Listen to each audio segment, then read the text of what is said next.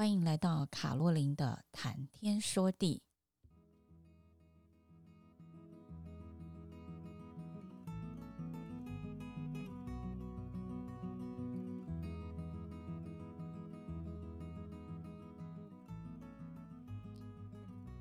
各位亲爱的朋友，大家好，我是周玉平老师，很高兴又在这里跟大家见面了。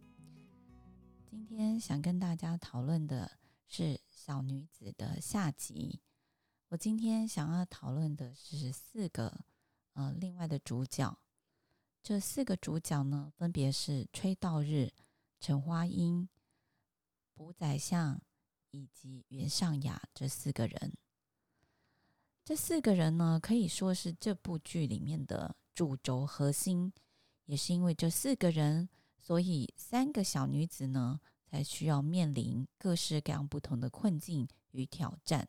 啊，那首先我们来讲的是崔道日。崔道日呢，很多人会觉得说，诶，他在剧中亦正亦邪，然后呢，也像是朋友，也像是敌人。那我们不知道呢，他的心里到底想的是什么？可是可以看得到。崔道日呢，就是我们典型的这个职场精英。职场精英呢，他有非常好的外表，非常好的学历，他可能没有良好的家庭，可是他谈吐非常的得体。最重要的呢，就是因为在过去多年的累积，所以呢，他在财务方面非常的出众，所以他也累积了非常多的资产。他最喜欢的呢，就是钱，所以举凡会跟钱抵触的东西，他都一概会把它抛在脑后。也是因为这样子呢，他才有可能就是为这个园林集团工作。园林集团也是协助他长大、出国留学的一个集团，所以他当然可能一开始也抱持着感恩的心，慢慢的呢，也在这个集团里面。帮他们做一些呃不太名誉的 dirty job，但是他应该认为只要有钱就可以哦。一直到他碰到了这个无人猪之后，他对他似乎有那么一些些的小小的爱意，所以呢，他想要保护他。那我想很多人也在这个剧里面，因为他保护无人猪的各式各样的方式。而感觉到他就是一个暖男，而感觉到很感动啊！他其实一直想要守护无人住的七百亿韩元，协助他能够脱离贫穷。崔道日如果把他放在我们的工作里面，他会是什么样的一个朋友呢？我想他应该就是在我们身旁里面，属于接近高阶主管的朋友，甚至是高阶主管。他们的生活里面，呃，充满了品味，在他们的工作里面也充满了高尚的格调。但是呢，他们在成为主管的过程当中，或许要面临一些黑暗的挑战。有些高阶主管或许就是接受了，不得不嘛，所以才有可能爬到那个位置。那当然，大多数的高阶主管。都是非常清清白白的爬到高阶主管的位置。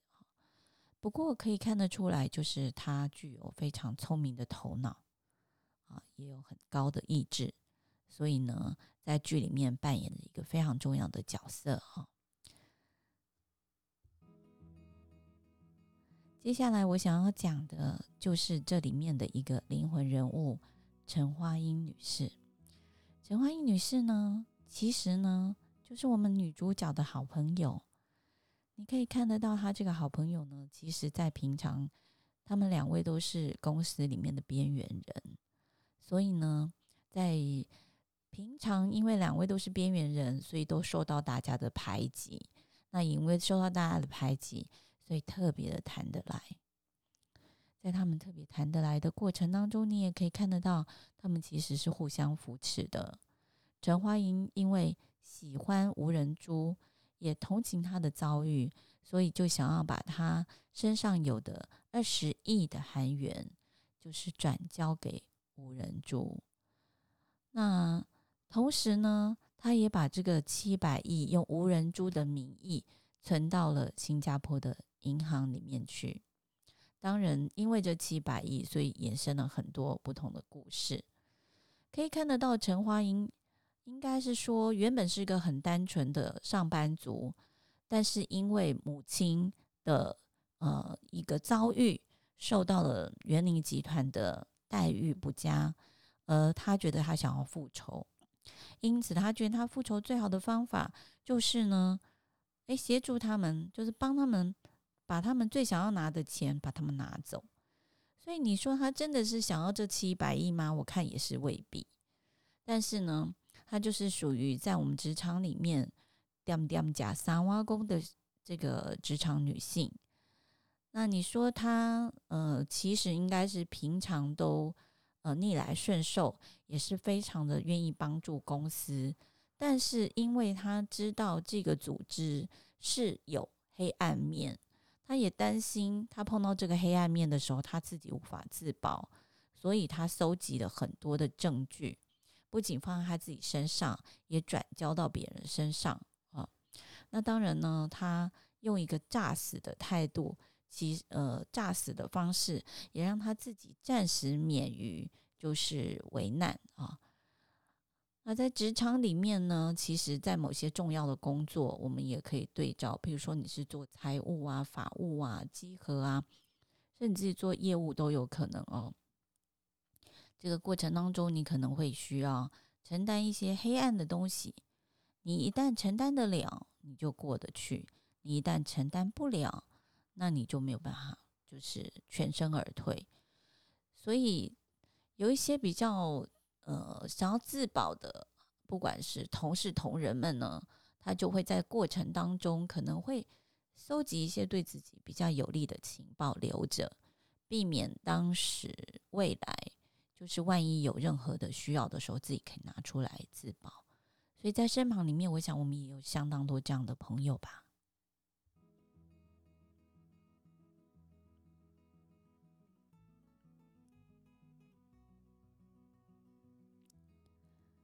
接下来我想要讲的是卜宰相。卜宰相这个呃人设呢，我想他是个非常可怜的人设啊。但是在团队里面也没有这样子的人，其实也相当的多。因为他想要在集团里面，可能第一个他接受集团的愿景，接受使命，他对于工作或许也有一个使命感。所以他一股脑的不分青红皂白，只要是领导说的，只要是最上层的主管说的，他一概照单全收，忠心耿耿。叫他往东，他不会往西；叫他往南，他也不会往北。这样子的人呢，在组织里面，其实因为忠心啊，因为呃，对于最高主管。对于领导人，他是没有呃，应该是说没有威胁性的，所以呢，最高主管或领导人也愿意提拔他到相当高的位置，可能是在整个组织里面的呃第二重要的位置啊。那我们可以看得到，卜宰相在这个剧集里面扮演的就是这样的角色。如果我们还没有看到第十集的时候，你都会一直以为这个集团里面可能最坏、那么最有主宰能力的人就是卜宰相了。没有想到他其实是相当悲惨的一个人，因为他很多事情没有办法自己决定，他听命于他的领导人。所以呢，嗯，在最后他当然也因为领导人不想要自己背黑锅。所以就请他背了这个锅，哦，请他背了这个锅，维护组织的信誉，维护组织的名誉。那他也最后呢，嗯，就是牺牲了他的生命啊。在组织里面呢，我们也不免看到，不管是各层主管里面，或许都会有类似补宰像痕迹这样子的人。他不一定是能力最强，可是呢。他的忠诚度最高。他的忠诚度高，再加上他呃没有威胁性，所以当然很多主管基于呃就是办事方便，他也会想要去提拔这样子的人。那被提拔的过程当中，他其实很多也没有选择。那最后呢，幸运的就是能够幸运下庄，在退休之前，呃，就是顺利的下台。然后颐养天年，不幸运的呢，可能在这个整个组织发展的过程当中，需要有人出来背黑锅的时候，这样子的人或许就不小心背了一个黑锅。那这样子的人，他的位置有可能很大，有可能是中层主管啊、哦。所以，嗯、当然呢，就是说，也是个悲哀的人物。不过，我觉得这也是他的选择。而在组织里面，我相信很多人选择的是要飞黄腾达，所以他不见得想要把他自己呃装备的非常的厉害，让人家觉得他有威胁性啊。这个是我在看卜宰相这个呃人设的时候会很有感的一个地方。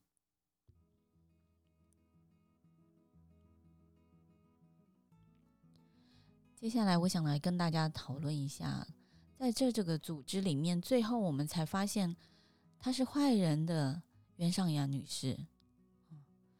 在前几集的时候，你根本就不会看得出来，这样一个长得漂漂亮亮的美女，每天都是跟人家笑嘻嘻的，保护孩子、保护先生的这样一个一个女性，她竟然会是这个主角里这个剧集里面最坏的一个灵魂人物。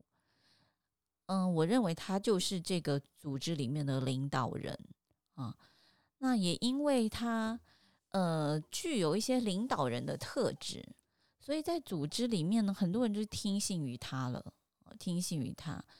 呃，刚刚讲到的卜宰相也是，那或许是像是崔道日一开始也是为他所用，甚至你可以看到，比如说像是过程当中的记者啊、校长啊。甚至三姐妹中的小妹妹啊，啊，一开始都认为他是个无害的人物啊，那所以是应该要跟他很近距离的相处。没有想到他背后呢，才是真正的呃，具备一个大阴谋的满肚子坏水的一个呃人设，满肚子坏水的一个领导人。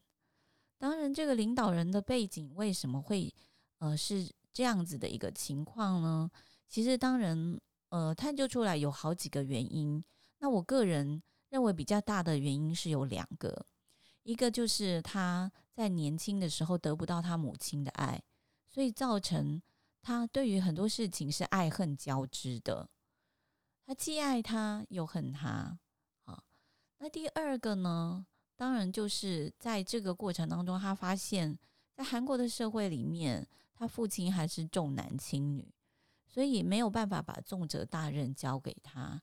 因此，当然他在这个过程当中也，也也发起了想要杀害他哥哥的一个心情啊。那我想，这个就是他的两大主轴。那因此，他就也刚刚他其实最早也讲，他想要当画家，他想要当演员，所以也因为这样子的一个人设特性。他在人生当中，他设计了很多不同的剧本，剧本再可怕，他都有想办法要把它演出来，嗯，所以在这样的一个人设上面来讲呢，当然他就是一个呃非常具有野心，然后心术不正的领导人。其实我们常常讲呢，一个好的领导人会带领着一个集团或者带领的一个组织、一个国家、一个社会到达一个更好的境界。但是如果是一个邪恶的领导人，他应该会带领这个国家、组织、社会，慢慢的就呃濒临这个灭亡、毁灭的一个道路。那我想在这部剧里面呢，其实也显示了这样的一个人设的一个部分。因为领导人，我们之前就讲，最重要的呢，就是你要呃利他啊，你要有远大的目标。并且你要能够以身作则，这个都是非常重要的领导人特质。你有这几个特质，你外面的一些追随者才会真正的来追随你啊。所以我想，在我们组织里面呢，我们也会看到像袁尚雅这样子的领导人。可能在这个过程当中，他因为在呃，不管是他是二代接班啊，或者他自己创业啊，甚至是他是专业经理人，一步一步的，可能从阿信开始，慢慢的爬到这个位置，他都是千疮百孔。所以当他在这个位置的时候，他其实有很多的想法，并不是那么纯正啊。也就是说，他可能因为他也在这个过程当中，必须要打败很多恶魔嘛，他才有可能到这个位置。在你打败恶魔的过程当中，其实你也慢慢的自己就是变成一个小恶魔了啊。那组织里面，我相信我们也会看到这样子的一个领导人。呃，不过也不用悲伤，其实组织里面还是有很多好的领导人，只是我想用这部剧里面来对照，在我们组织里面可能会有七种不同的人在被他写在这个剧集里面。我想。这也就是今天呢，我想透过这个节目来跟大家分享的，就是呃小女子里面的七个角色。我们今天讲的是后面四个角色，嗯、或许大家看到的点呃也跟我不太一样，也欢迎大家来分享。那、呃、其实我只是想告诉大家，我们的管理还有我们的领导的学习是无所不在的，在我们的日常生活里面。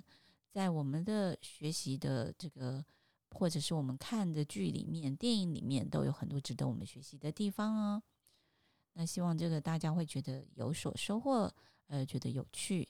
以后大家在看剧的时候，可以跟你的工作更多的一个连接。那我们今天就到这里结束，下次再见喽，拜拜。